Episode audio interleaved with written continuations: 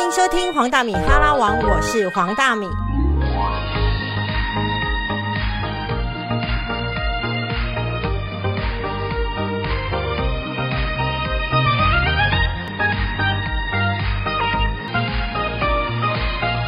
们今天就来欢迎，就是房地产界清流以及重量级的来宾张金二老师。老师好，大米好，各位听众大家好。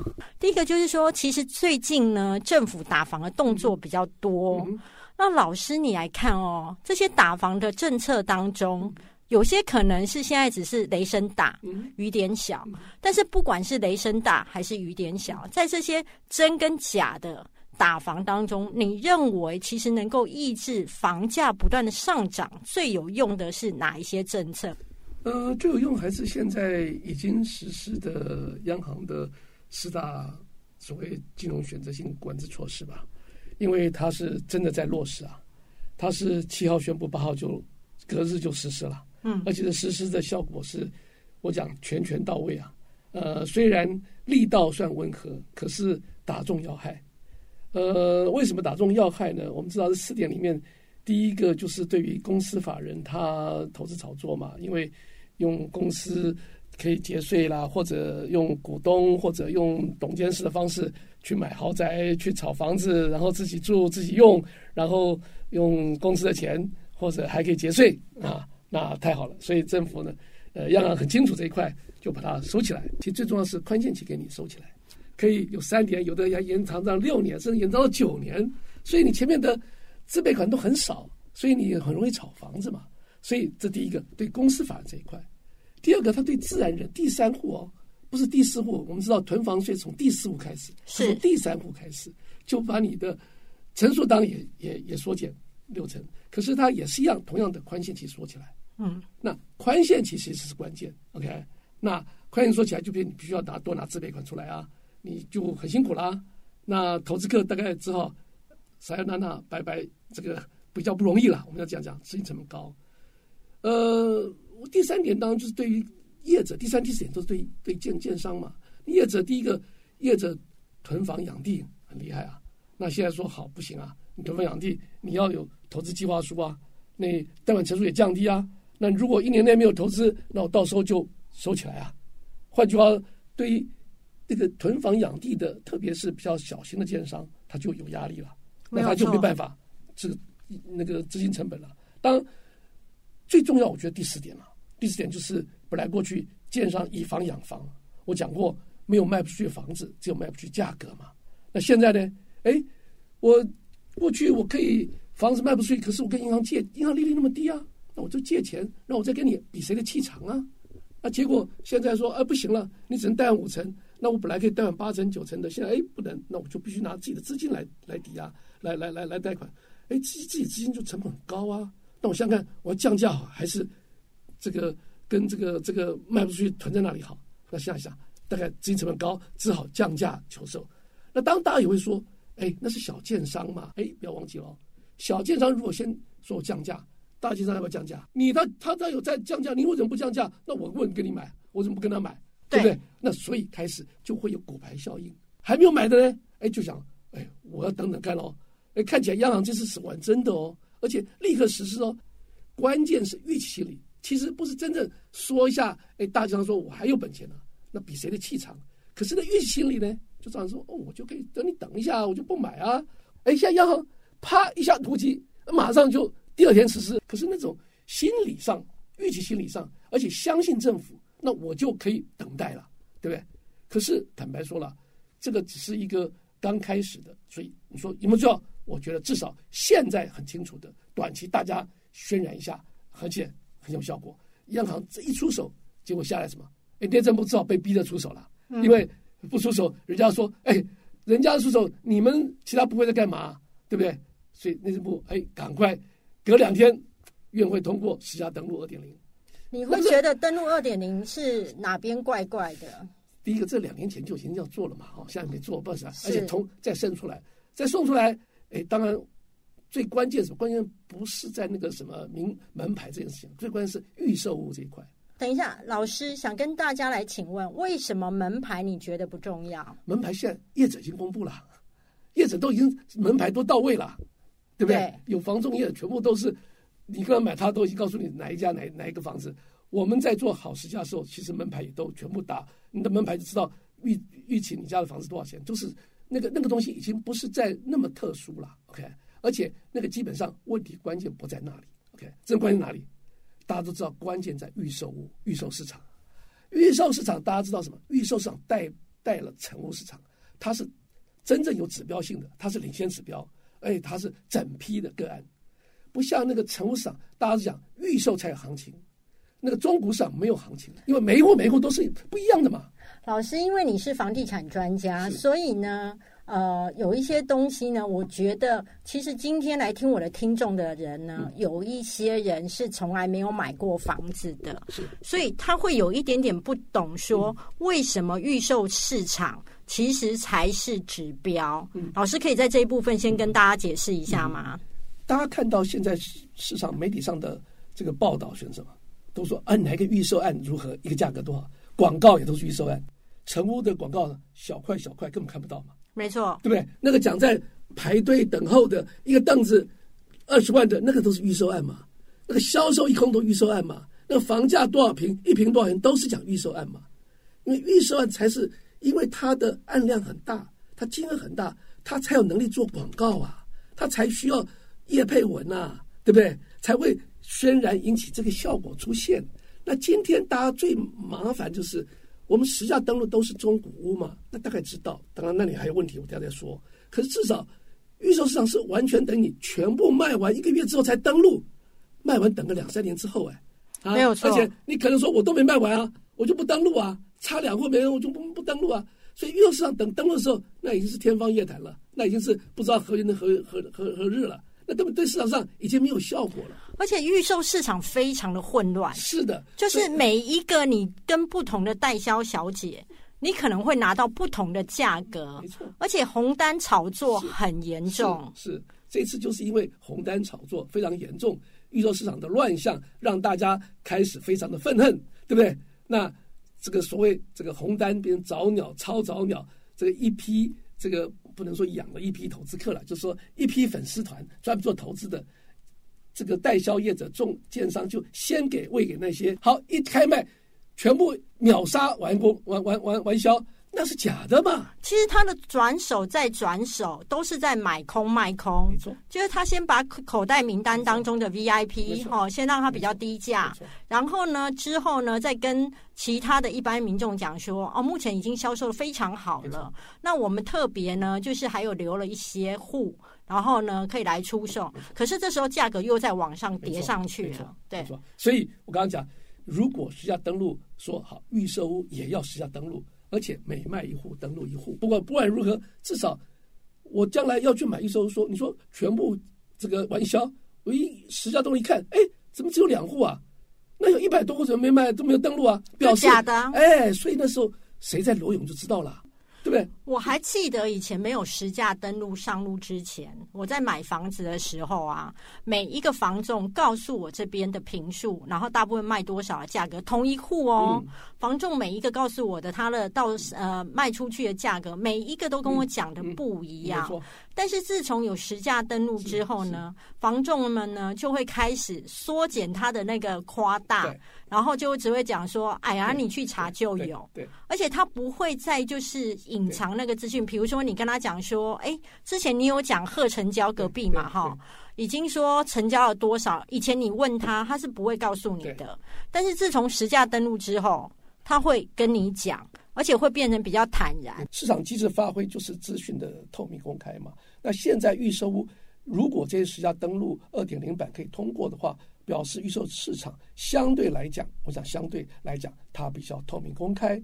这样子的话，它就不能够所谓作假，对不对？坦白讲，预售市场或者成现在房产市场最大的问题就是用欺骗的行为去来诈欺消费者。OK，坦白讲，这个里面背后隐含着是。罚则是非常非常低了，对不对？你看到他欺骗说，没有罚他就是广告不实，拿去罚个几十万，对不对？红单炒作抓到好一百二十万，或者现在说实价登录不服的话，从过去十五万、三十万，现在到七十五万，七十五万，你现在看多少钱啊？零头一个房子上千万，一个预售金额上十亿，对不对？对你发个七十五万，谁鸟你啊？对不对？所以基本上那个背后的隐含的问题什么？就是不痛不痒，不痛不痒，就是我还是依然可以实价登录，到时候我登录不实，你怎么办？所以问题的关键回到了问题关键，不只是所谓预售市场要实价登录二点零版，对不对？这是它最大的核心。没错我们，看到，即使是中古屋现在登录，其实查到都有好好多作假，没有错而，且还用了法则，叫哎这个要罚这个坐坐坐牢坐六个月，代书哎对不对？代书配合作假对啊，对啊，所以这里面就欺骗这个诈欺嘛，诈欺公务员登录不实嘛。那现在他们讲这个罚则，第一个很金七十万，这个太少了太少了。如果坦白讲，我过去在台北市政府，我们曾经什么碰到那个胖达人事件，大家还记得？那个是个面包哦，是面包说人工香精，一个说是天然香精。对啊那这样子，我们后来罚本来罚了很轻，后来觉得这个实在太社会舆论压力太大，我们说好吧，这显然是诈欺吧。所以一，诈欺，胖达人不是不见了吗？对呀，就不见了，相对于面包的这个这个诈欺，跟房子用广告不实罚个一点点钱，你觉得符合比例原则吗？不符合，对不对？所以，如果真的政府想要杜绝现在大家对市场上的不信任，OK，因为你看到不信任什么，市场资讯上空屋这么多，房价又这么高，这很怪啊，对不对？又说买不到房子也很怪啊，对不对？买不起，怎么会还有人那么多人去买？这也很怪啊。所以那背后都是市场资讯的不健全、不透明。那现在查的又不不不清不楚的，然后罚的又又小小的，所以这里面背后什么？罚则坦白讲，如果我说我现在不是用广告不实，我现在说你是诈欺，哦，那就严重了，那你你还敢作假吗？我就不敢了那。然后再来说，我现在又有一个叫人工智慧大数据来查你一下，我们通常叫好实价，我们现在民间了。一现在新北市就用我们的所有实价登录，全部先好价铺过一次，如果超出原来好价，用大数据估的超过百分之二十，我就去查你的。呃，老师刚刚讲的是非常专业的政策面。那刚刚好时价的部分呢，我待会会帮大家呢来仔细的追问，因为其实了解这个东西是非常重要的。可是呢，我要先来帮，就是可能还没进房地产这一个呃开始买房的年轻人，或者是他想要投资第二房的人呀，来问一些问题。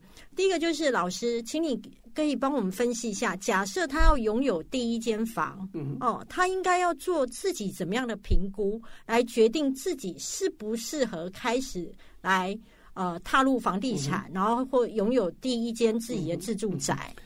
所以买第一间房子的这个人是什么意思？第一个人的意思就是说，第一个你没有经验，对没有经验。房第一次买房子吧，菜鸟。菜鸟吧，市场上搞搞什么都不知道，业者给你轰这个讲的一些术语，你根本搞得不清楚，听不懂对不对？很多资讯给你讲的你也搞不清楚，经验不够，对不对？第二个什么？因为你低污，所以你的财力不够，对不对？真的口袋超钱的所，以关键什么？关键这两件事情，你一定要想办法自己财力要想办法自己评估好，不要过度消费。你的自备款要先先有，你要买房子不要忘记还有一个叫贷款，而每一个月要偿还的贷款金额你要要有，而这个贷款金额跟你的所得每个月的关系要清楚，三分之一不要超过吧，正常。当你超过一半，我也觉得那就很离谱了。OK，万一有个不能讲三长两短啦，万一有个疾病，万一有个小孩子要干嘛，对不对？甚至想要这个临时有有什么这个意外情形，你知道你这个付款就付不出来了，对不对？那过几个月搞不好就被抵押拍卖了，对不对？你投机不着十八米，到时候什么都没了，对不对？所以这里面就是这样的一个问题。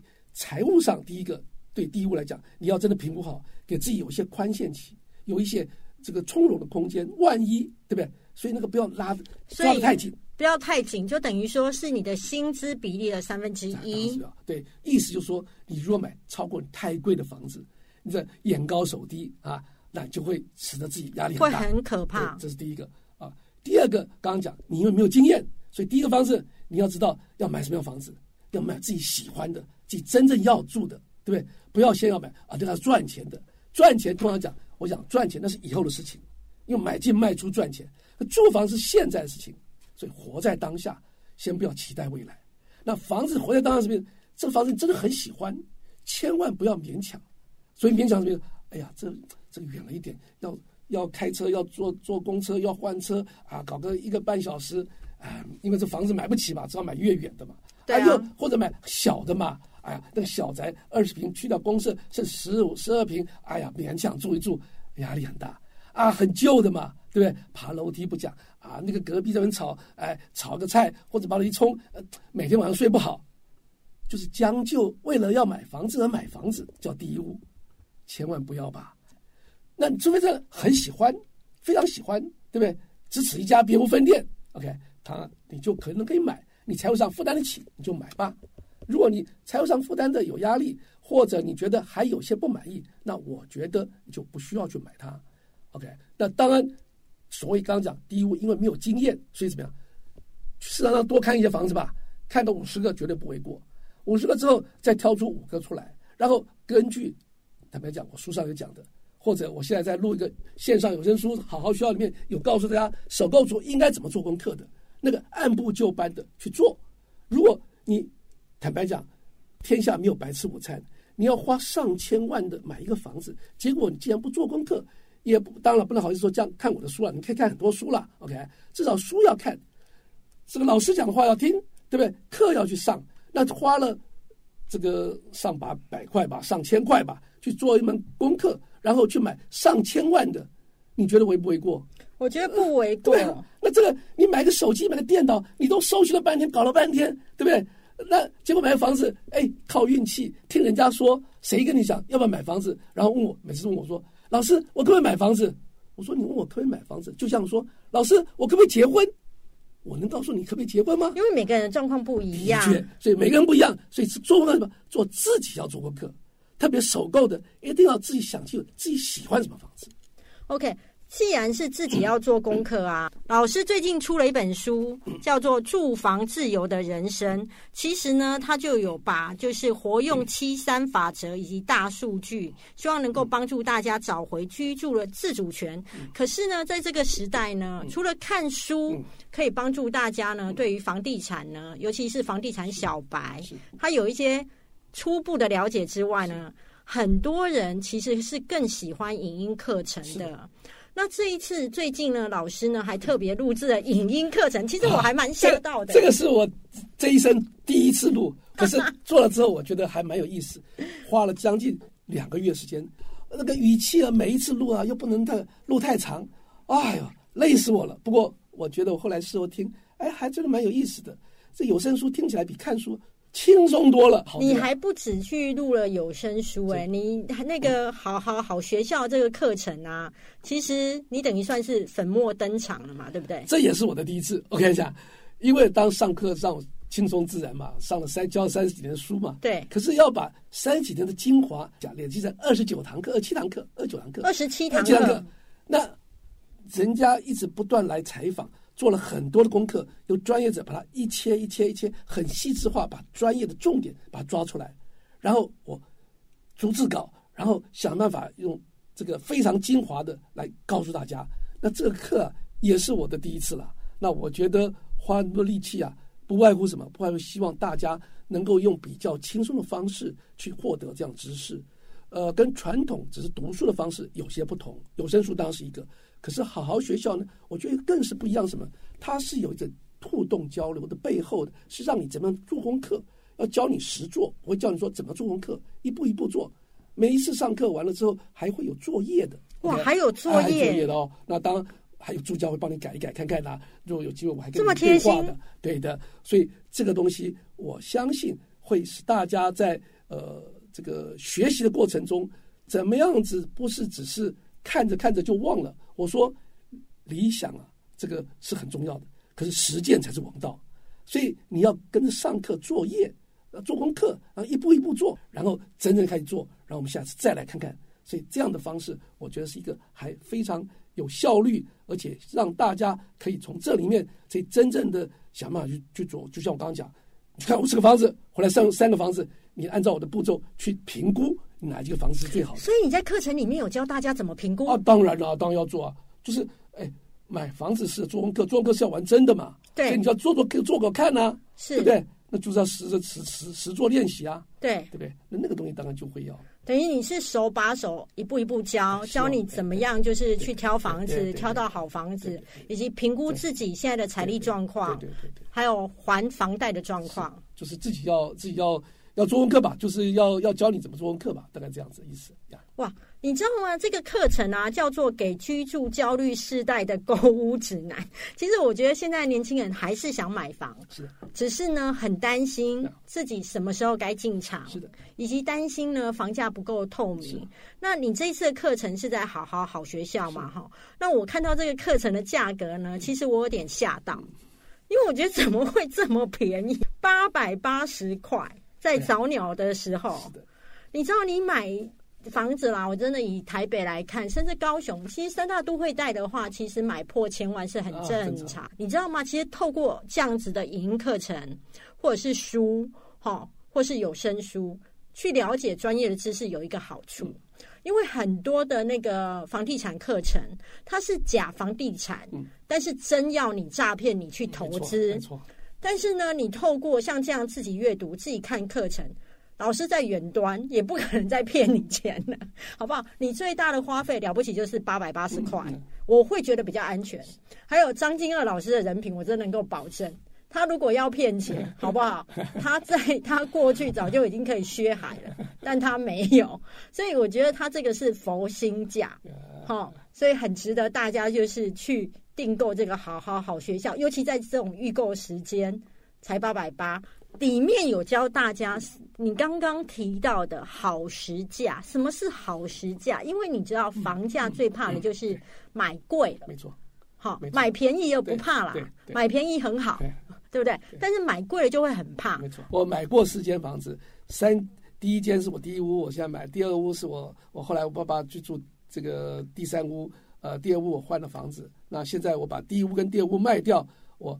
换我爸爸房子第三屋拿去抵押贷款，我换成我的第四屋的退休宅。然后现在这个四个房子，其实你都是自住，我都自住的。退休之后怎么样子来帮助大家？对房价大家最忧心的，刚刚讲好那个实价登录有很多的盲点啊。那在美国它是有一个，你打入你的地址，然后你简单输进一些资料出去，你就知道现在这个房子多少钱。在美国其实这是很容易很清楚的事情，有个叫 Zero 网上 Z I L O W。你打你美国任何一个亲戚朋友家里，你就知道他家房子多少钱，他买了多少钱，他过去房子多少钱等等。那我们当初就想说，哎，是不是这个东西可以在台湾也可以来做？可是我们知道清楚，二零一二年八月开始有了私下登录资料，有了几千万笔的资料，私下资料在这里，我们有这大数据。然后呢，很重要，现在 AI 人工智慧越来越发达，所以有这三件事情：大数据、AI 加上 GIS 这三个之后就可以。成为一个，只要你打一个地址，OK，然后输入简单的门牌这个这个这个这个这个面积大小等等情况，你就知道一秒就知道你家现在一平多少钱。我家任何一个家多少钱？任何一个家一平多少钱？总价多少钱？车位多少钱？然后还告诉你说什么呢？还告诉说你这个社区里面有多少卖过多少个房子，过去卖的房子每一个户多少钱？OK，我可以做参考。哎，可以做参考。然后可以什么？还告诉你。诶，这个社区价格之外，还告诉你这个社区周围的公共设施，呃，水准如何？几个 seven，几个几个公园、学校等等情况下，还给你社区生活技能的评分，还告诉你什么？还告诉你这个房子，这个周围五百公尺范围之内有多少成交案例，每一户成交多少钱？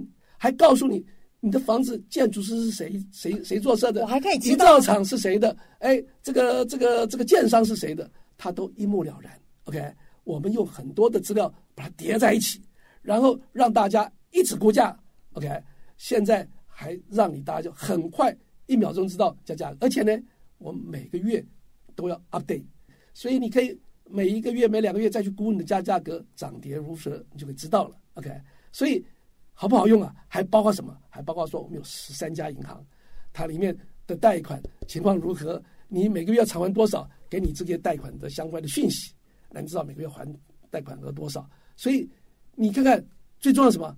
这叫公益平台，免费对一般消费大众。从二零一五年开始上线到现在五年来，真的越来越准，而且符合国际标准。那那这样做一定会亏啊？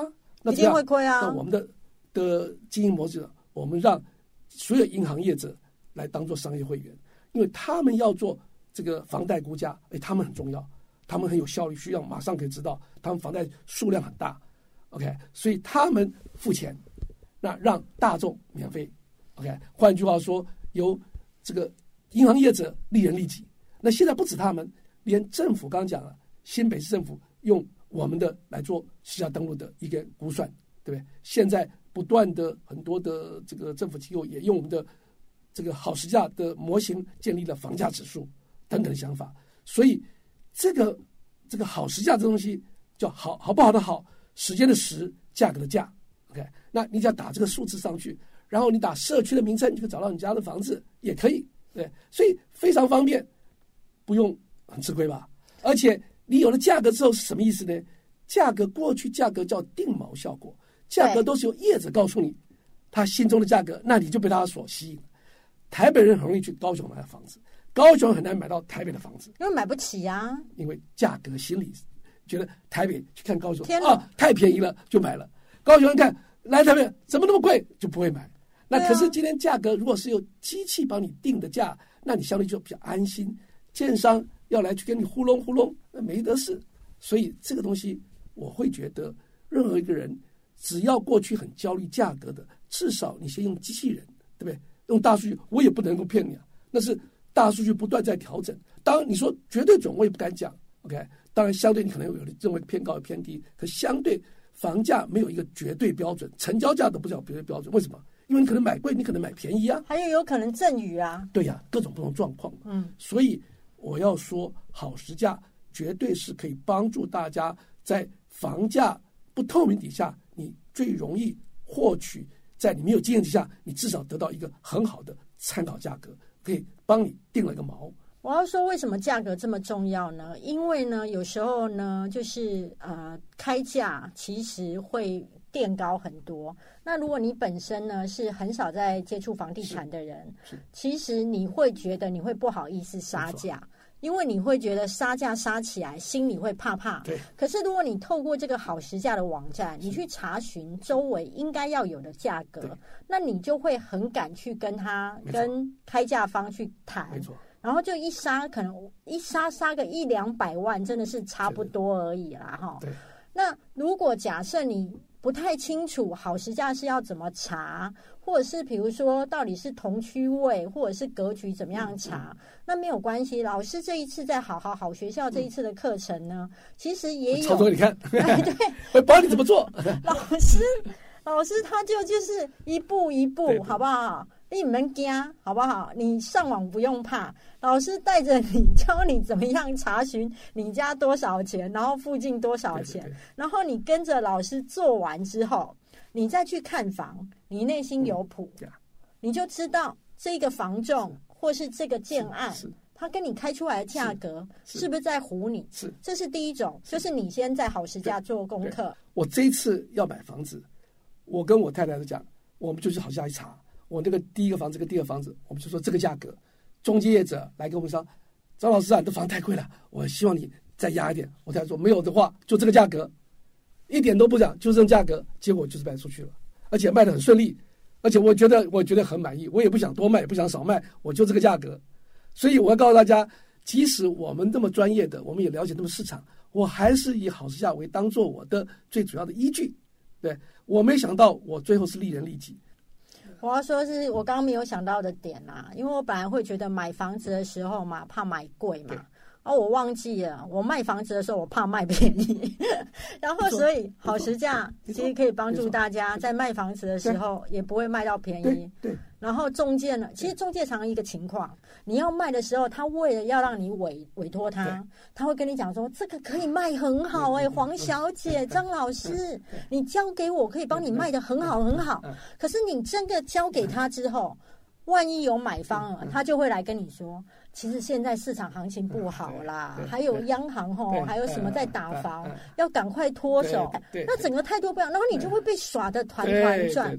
那刚刚老师一提醒之后，我也要跟大家说，即便你已经是有买房经验，像我已经就是有买房经验，那我在卖房子的时候，我会也有点茫然。那你也可以去看老师这一套在好好好学校的课程，叫做《给居住焦虑世代的购物指南》。没有想到，哎，连卖屋都是指南哦。我觉得要要买便宜，或者坦白讲，呃，并不太容易了。OK，对，那至少我跟你说，我不要买贵吧，我买合理。对我卖房子一样，我不要说卖到很贵，我能够赚到大赚一笔。可至少我不用卖的太便宜。换句话说，大家都在至少维持在合理的状况下，我觉得重要反而是产品最重要了。所以开始要学习怎么样是好产品。所以这个课最重要，另外一个关键是告诉你怎么样去看房找到好产品。而且你的好房子不像是我的好房子啊，所以每个人对产品的要求不一样。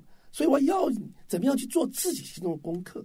那那个找到自己心中的好房子，那我觉得这是关键所在吧。呃，也没有到一步到位，基本上我觉得说，呃，相对要面积适中啦。当然也不可能你财力有限嘛。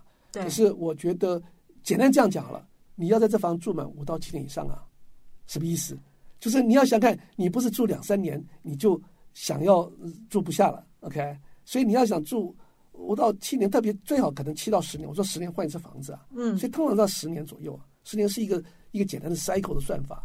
那十年会有什么人生的变化？你自己想想看吧，对不对？结婚生子。对呀，那你想想看这些东西，你能不能在这里面尽量，就说每隔十年换一个房子？那当一生可以换个三四个房子，很正常的事情。所以这个一房子要住，不是住两三年的事情哦。所以千万不要赶时髦，OK？